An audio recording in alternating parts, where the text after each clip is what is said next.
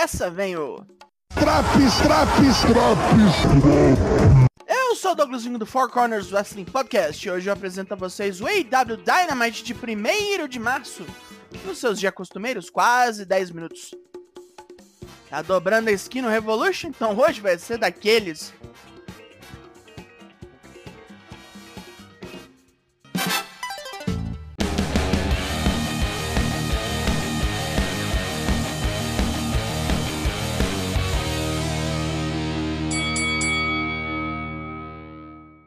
Nosso palco de hoje é São Francisco. E adivinha só, o cinturão Atlantic vai pro prego.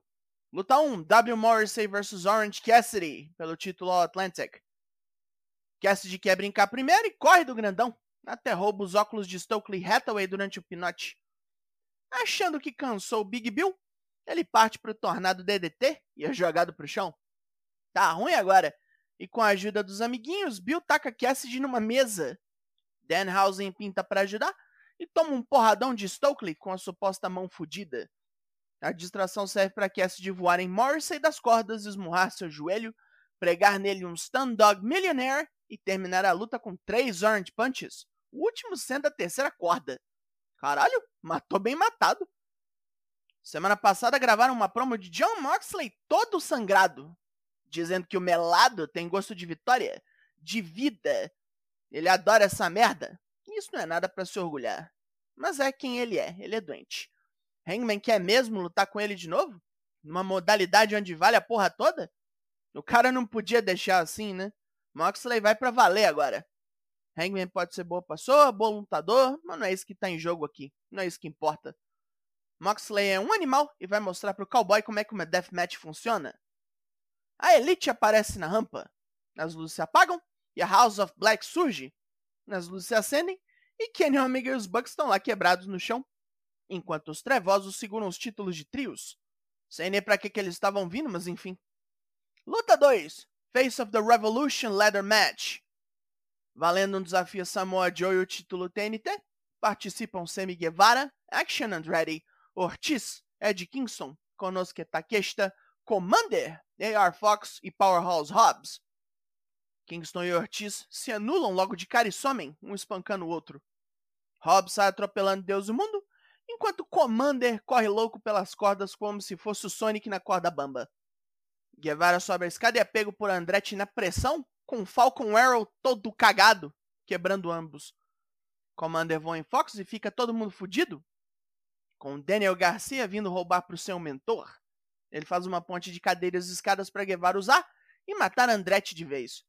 Todo fudido, o deus espanhol é carregado por Garcia escada acima para pegar a argola e vencer, até Takeshita empurrar os dois de lá.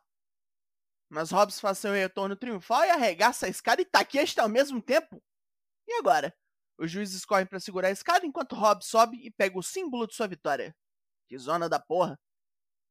Hobbs aponta para Samoa Joe na mesa dos comentaristas, mas não tem tempo de fazer mais nada além disso, porque ela vem Wardlow doidão atravessando a segurança atrás do campeão. Rob só assiste porque tá com tempo. Somos informados de que os best friends Chuck Taylor e Trent Beretta não poderão competir hoje na Batalha Cassino, estão feridos. Orange Cassidy e Danhausen tomarão os lugares dos dois. Cassidy que já lutou hoje tá todo ferrado, né? René Paquette pergunta se o Cítrico dará conta e ele responde que não liga. Aí pronto. Luta 3: Chris Jericho vs Peter Avalon. Em vingança de semana passada, Avalon avança nervoso em Jericho e desce o cacete insano, um monte de murro, chop e paulada dentro e fora do ringue. Mas não adianta nada quando Jericho o pega com um único Codebreaker. Morreu num golpe só. Depois dessa pataquada, Jericho estoura Avalon com seu taco de beisebol, até Ricky Starks vir pro resgate. Uma tolice, porque Jake Hager e Daniel Garcia esperam e atacam o absoluto, logicamente. Hangman Adam Page examina sua situação prestes a lutar com John Moxley no domingo, ele literalmente não tem mais nada a perder. Moxley tomou seu título, a chance de ganhá-lo de volta, seus amigos, até as memórias. Só sobrou isso. Moxley é um animal, sim, diferente de Page. Ele abomina a violência gratuita, não luta para encerrar carreiras, mas fará isso para vencer Moxley. É vida ou morte. René Paquette chama Christian Cage ao ringue, que viu Jungle Boy semanas atrás falando que quer um título esse ano berrando: Só, Só por cima do meu cadáver. O veterano promete que vai ganhar um antes do menino selvagem. E depois xinga todos os jovens do ramo que tratam a luta livre profissional como se fosse um videogame. Para ele é sustento, é dinheiro. E ele vai tratar Jungle Boy como um monte de nada que ele é.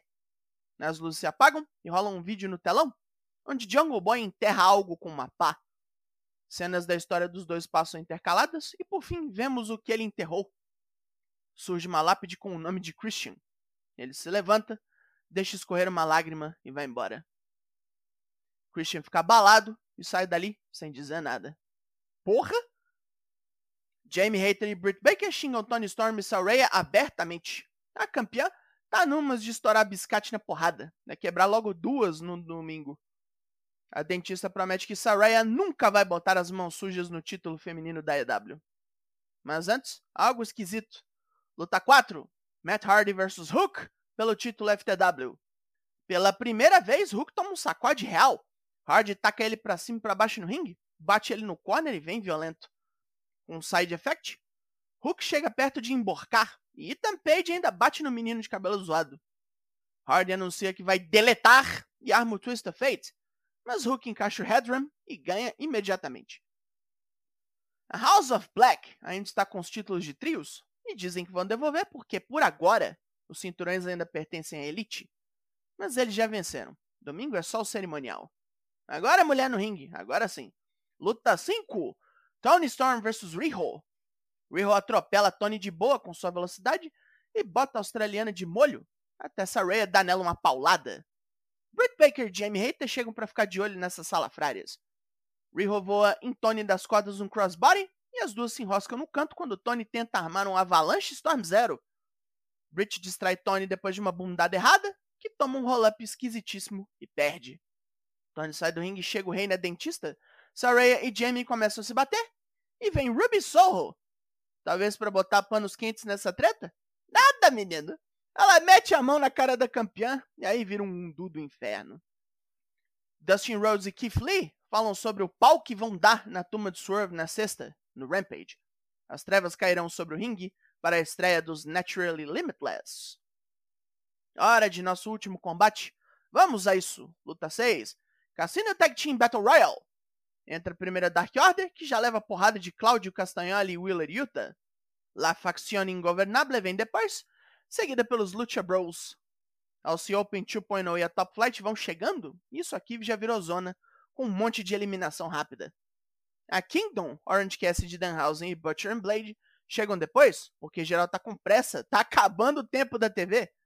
Matt Taven e Mike Bennett chutam Maria Canelis na cara por engano, e só sobraram os esquisitos contra os açougueiros.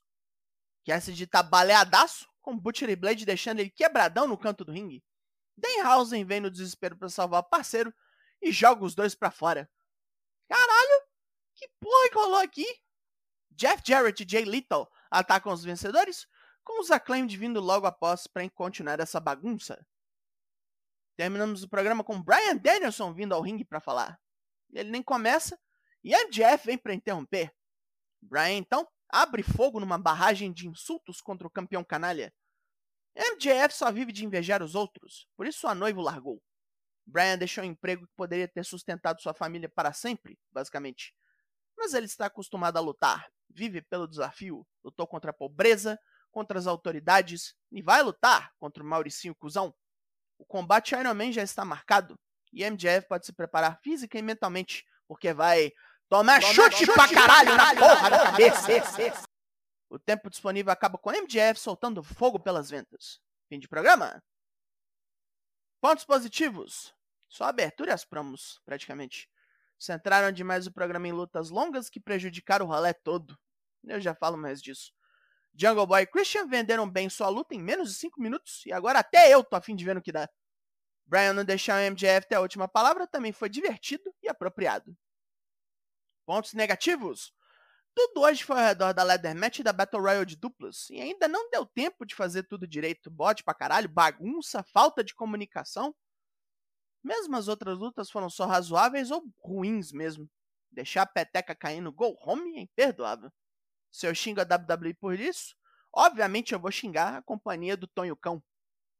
O AW Dynamite dessa semana ganha nota 4,5 de 10. Ih. E acabou esse Drops. Four Corners faz live toda terça e quinta, sempre às 8. Cola aí hoje, vem ver a bagunça. Eu sou Douglas Jung e nós somos o Four Corners Wrestling Podcast. E eu volto na semana que vem. Logo mais, tem mais? E até!